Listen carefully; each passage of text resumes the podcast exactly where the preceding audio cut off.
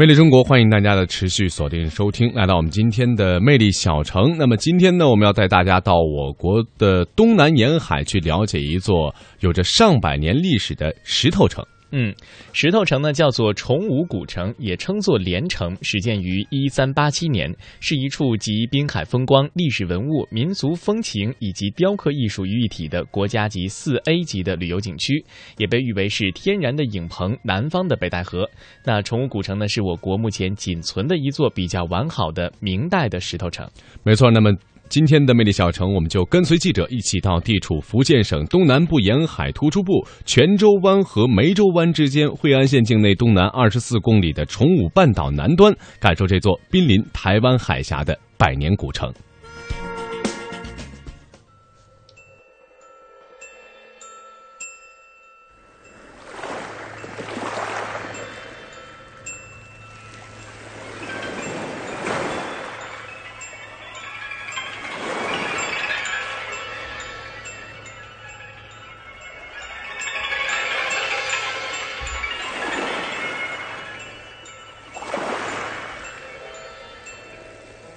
对于崇武，很多人提起可能会一脸的茫然。相比大名在外的乌镇、丽江，它是那么的不起眼。所以，崇武之行开始之前，我对未知的探访充满了怀疑和好奇。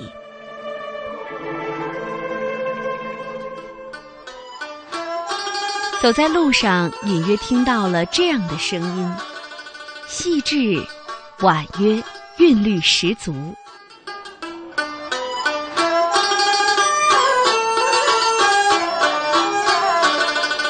这是一群饱经沧桑的老人，他们头发花白，皮肤粗糙，不过却眼神矍铄，声音嘹亮。这就是崇武的老人，他们世世代代在这里生活、工作。大部分人可能这辈子也没有出过县城，不过他们却有着外人无法想象的快乐。白天捕鱼、盖房，而晚上就在一起演奏、聊天、喝茶。刚刚。头的那第一部喜剧续集开场集，他那个剧还是图的。哎，那闽南语的剧就是根据那个什么，根据地方的那个方言。大陆叫湘剧，呃，歌剧的剧，就是从我们大陆传过去到台湾那边，后来回过来，我们还是老老样子叫湘。老人们的文化程度不算高，不过说起了家乡，却滔滔不绝。在他们的眼里。崇武是家，是曲，是幸福安宁的源泉。他们所演奏的南音，就是闽南文化的代表，也是崇武文化的代表，又称南曲、南乐。这是我们国家古代音乐保存比较丰富和完整的一个大乐种，它汇集了盛唐以来中原雅乐之精华，后来又吸取了元曲的特长。并且和闽南的民间音乐融汇一体，而逐渐形成了词曲清丽妙满、旋律缠绵深沉的美妙乐种，尤其长于抒发乡人思亲、游子怀乡的真挚情怀。由于南音富有独特的民族风格和浓郁的乡土气息，因而，在闽南和海外拥有着众多的知音。歌仔戏呢，它的原型是景歌。景歌是有一种有一男一女对对唱的一种民间说说唱清唱的曲艺。相传呢，在明末清初呢，大批闽南人呢随郑成功呢移居到台湾，同时呢，把那个漳州湘湘江一带的景歌、车鼓弄跟采茶播歌等说一争取一说唱形式呢带到台湾，很受欢迎。这就是崇武，一个充满了温情和欢乐的小城。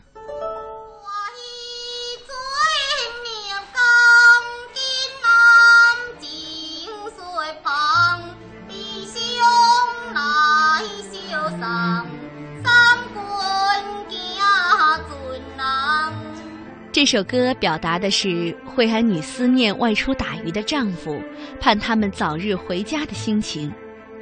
望月天苍苍，看水海茫茫，悲伤来相送，延误要开行。原来老人的身后坐着一排装扮奇特的女子，她们头戴黄斗笠，披着白底小碎花头巾。上身穿着蓝色的斜襟衫，露出肚皮，腰间配有银腰链；下身穿着宽大飘逸的低腰黑裤。这就是大名鼎鼎的惠安女。她们和老人们一起弹唱，构成了一道别有韵味的崇武风景。看来，外出打鱼的丈夫是惠安女们最为牵挂的人。所以，他们忙家里、雇农活、修葺船港，乐此不疲，吃苦耐劳，没有一句怨言。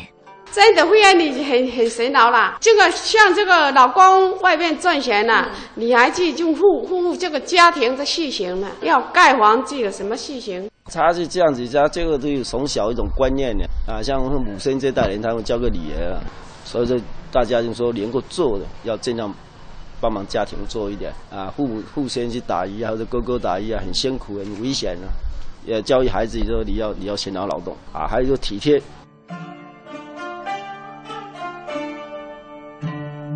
刚才接受我们采访的是一对夫妻，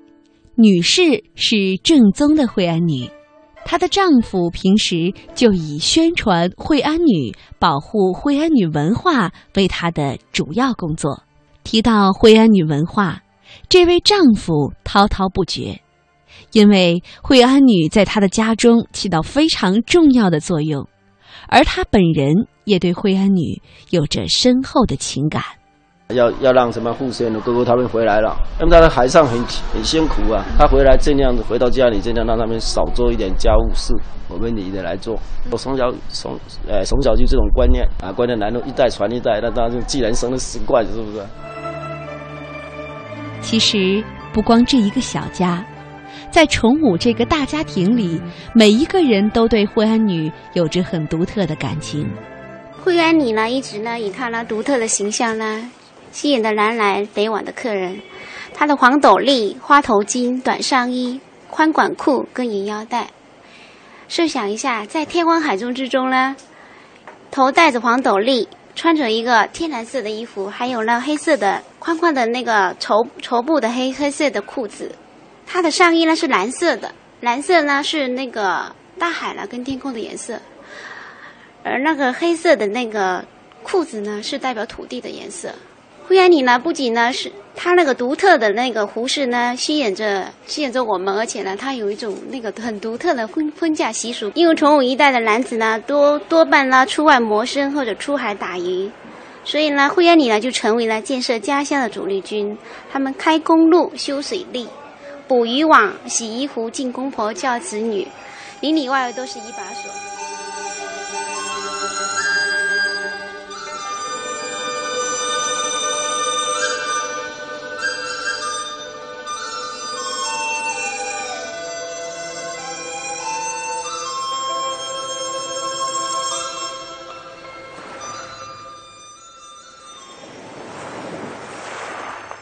查看地图，我们发现，崇武正位于福建省东南沿海的突出部，三面临海，西连陆地，地势蜿蜒起伏，十分壮观。刚才这位惠安女的家位置就更加独特了，它就坐落在崇武的东南角，也是大陆距离台湾最近的地方，只有九十七海里。站在阳台上就可以看到。两地洲籍往来不断，语言相通，风俗相似，地缘、血缘、文缘等关系十分密切。给我一瓢长江水呀，长江水，那酒一样的长江水，那醉酒的滋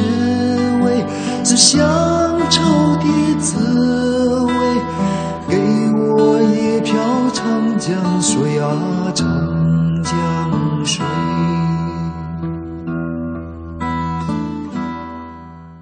这个是属于东南沿海，沿海这个面对的是一条台湾海峡，从海上跟台湾的距离才九十七海里，这是很近的地方。给我一张海棠红呀，海棠红，那血一样的海棠红，那飞雪的手是乡愁的愁。给我一张海棠红呀，海棠红。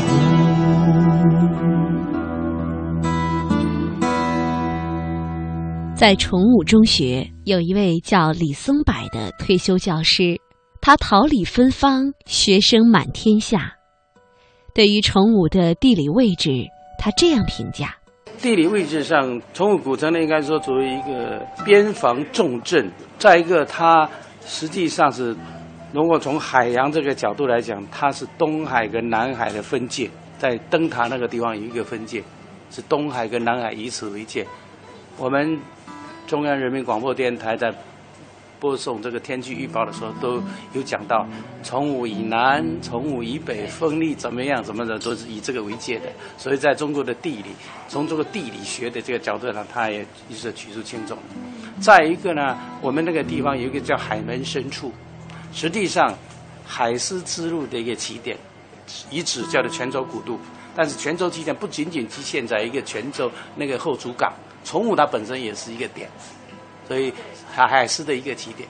嗯，再一个呢，它是中国连接从大陆往台湾的这样一个必必经，特别是我们海峡西岸这一角，如果要出发到台湾，这个地方就是一个起点，就是从大洲角就是起海里，台北往北的这个地方宜兰，我们渔民经常到那个地方捕鱼的。这个刚才讲到这个送送刘居生还国这一个，他黄文业的诗歌有一个注，大概说这些留学生呢，他是每一年都要代表他们的琉球国王来我们这个地方进贡，而且在朝廷学习礼仪、管理等等方面的知识，派来的留学生，然后呢，一定一段时间以后过去，有的时候还会在朝廷当官。啊，那实际上他应该说琉球国是属于我们的附属国，我们的渔民主要是大作的渔民，大作的渔民，大作的渔民在我们东南沿海一带是捕鱼是最行的，所以跟台湾的关系实际上都非常亲的，也有讲闽南话的，所以这一些呢，我就讲到这里，就是要讲到说，崇武跟台湾源远流长的这个关系往来，我们崇武老家的这家庭，好多人还有藏有以前在那个地方弄过来的，比如说台台湾的南邦。楠木啊，台湾的楠木非常好。我们家里还有那个楠木的，还有一个，这个栏目的镜台，所以这两岸的交流呢，是非常密切的。